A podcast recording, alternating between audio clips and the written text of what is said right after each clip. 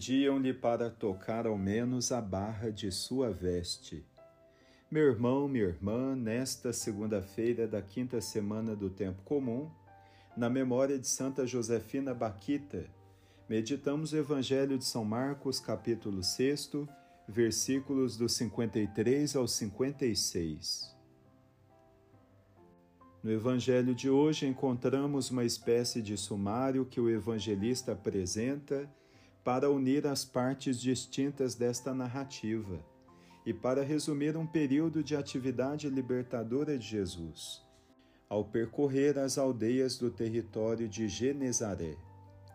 Nesta síntese, o real se é dado às pessoas solidárias, que levam os doentes acamados até Jesus, para que ele os curasse. Ou então, para que pelo menos pudessem tocar a barra da veste de Jesus. Ele é a última esperança desse povo sofredor. A fé profunda desse povo simples e humilde é recompensada pelo encontro pessoal com Jesus.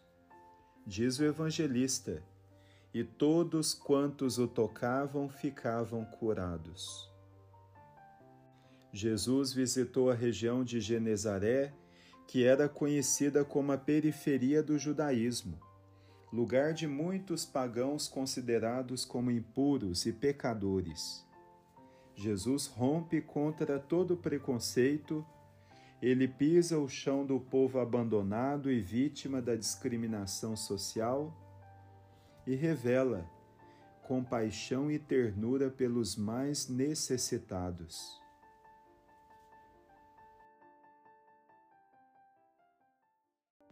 Como podemos amenizar as dores dos que mais sofrem e estão afastados de Deus? Como podemos ajudar aqueles que estão quase perdendo a esperança? Convidando-os também ao encontro pessoal com Jesus. Pensemos nas palavras do Papa Francisco na sua primeira encíclica, A Luz da Fé. Diz o Papa: a luz do amor nasce quando somos tocados no coração, recebendo assim em nós a presença interior do amado, que nos permite reconhecer o seu mistério. Por meio da sua encarnação, com a sua vinda entre nós, Jesus tocou-nos e, através dos sacramentos, ainda hoje nos toca.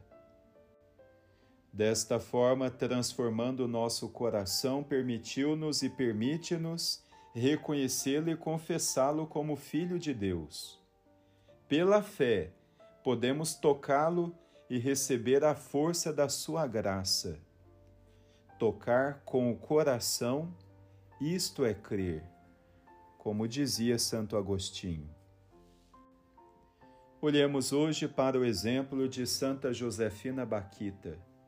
Ela foi religiosa sudanesa que viveu a humilhação e o sofrimento da escravidão.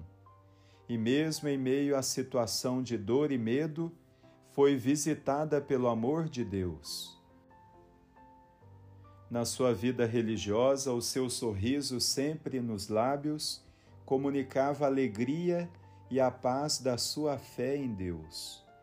Que o seu testemunho, em meio à longa enfermidade, nos ensine a confiar e a esperar no Senhor como nosso refúgio e salvação.